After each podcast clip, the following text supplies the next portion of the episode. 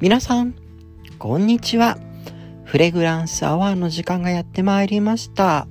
皆さんいかがお過ごしですか？なんかね、最近、なんだろう、メキシカンコーンチップスっていうの、ドンタコスとか、ドリトスとか、ああいうのにちょっとハマりつつありますね。あれでもね、食べると、一袋食べると絶対ニキビできるっていうね、あんまり体には良くないのかもしれないんですが。まあまあまあまあ、というわけで、今日のテーマなんですが、というわけでというわけでもないんですけど、今日のテーマは、服、下着などにつけるフレグランスというテーマでお話をしていきたいと思います。なんだろう、最近その自分につける、まあ肌につけるんじゃなくて、服とか下着にこうスプレーするみたいなフレグランスがちょっと出てきてるんですよ。なのでちょっとそれについてお話ししていけたらいいなと思います。でですね、今日、今日の、今日の放送、前の放送の時に、あの、システム上の問題でお休みですよって言ったんですが、メンテナンスすごい早く終わったので、そのまま皆さんにお届けできるので、ちょっと嬉しいなと思います。それでは、最後までお付き合いくださいね。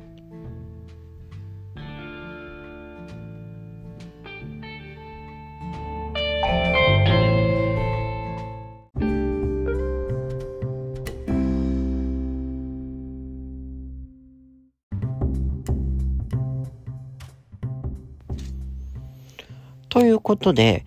今日は服につける、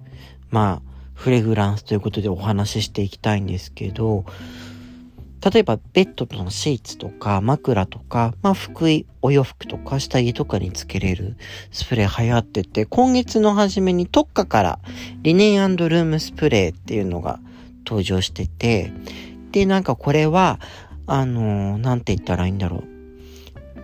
柿の渋から多分取れる柿のタンニンとか、緑茶エキスとかが入ってて、全部100%自然由来で、消臭とか除菌もできますよっていうもので、香りはあの、ま特化といえば定番のクレオパトラの香りっていうグレープフルーツとキューカンバー、キュウリの香りですね、組み合わせたやつと、あとあの、アップルとチューリップをイメージした香り組み合わせたジュリエッタ。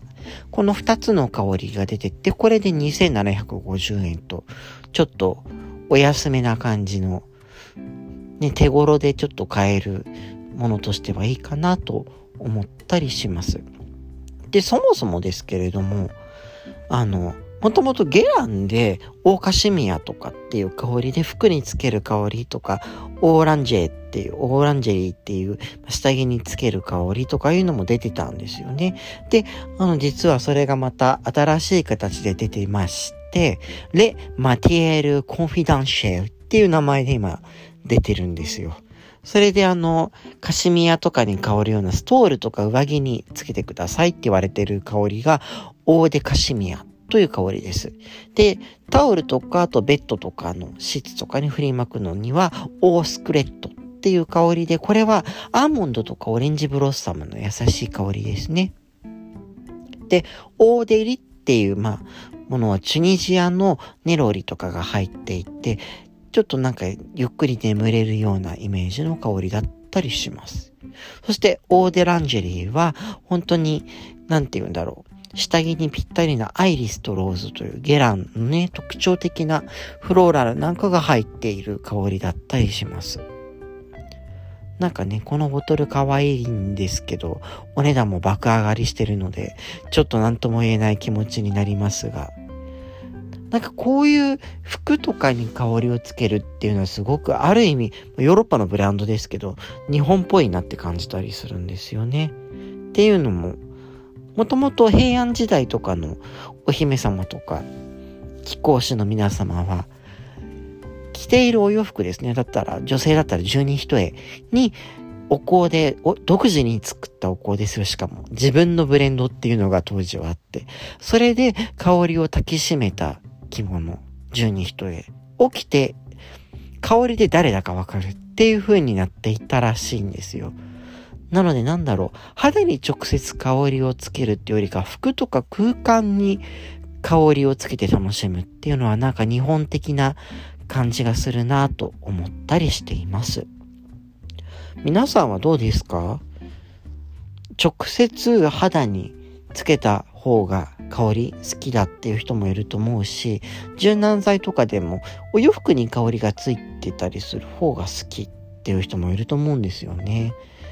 割と日本人は私は服に香りがついてる方が文化的な側面からも好きな人多いんじゃないかなと思ったりするんですけど、どうです？皆さん。私は、私はね、自分に香りがする方が好きですね。服より。その、なんだろう。まあ、そんなこと言いつつも、冬はマフラーに香りつけてみたりとか、香水の裏、あの、コートの裏地につけてみたりとかっていうのはするんですけど、なんだろうな。なんかね、直接肌から香った方がいいっていう香りを使ってるからかもしれないな。うーん。みんなはどうなんだろう。ちょっと聞いてみたいな。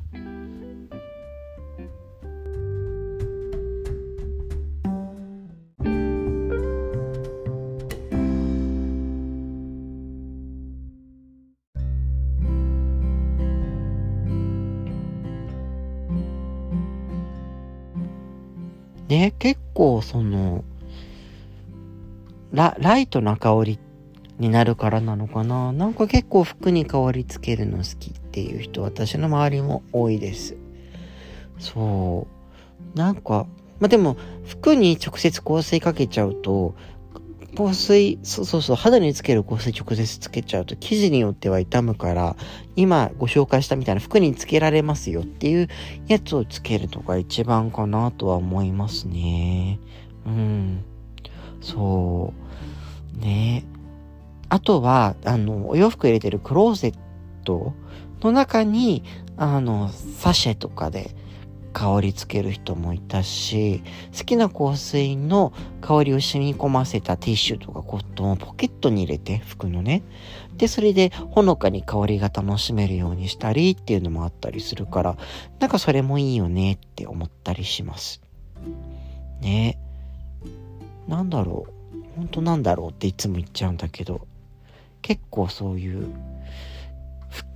体にも香りもするし、服にも香りつけてるっていう人が前いて、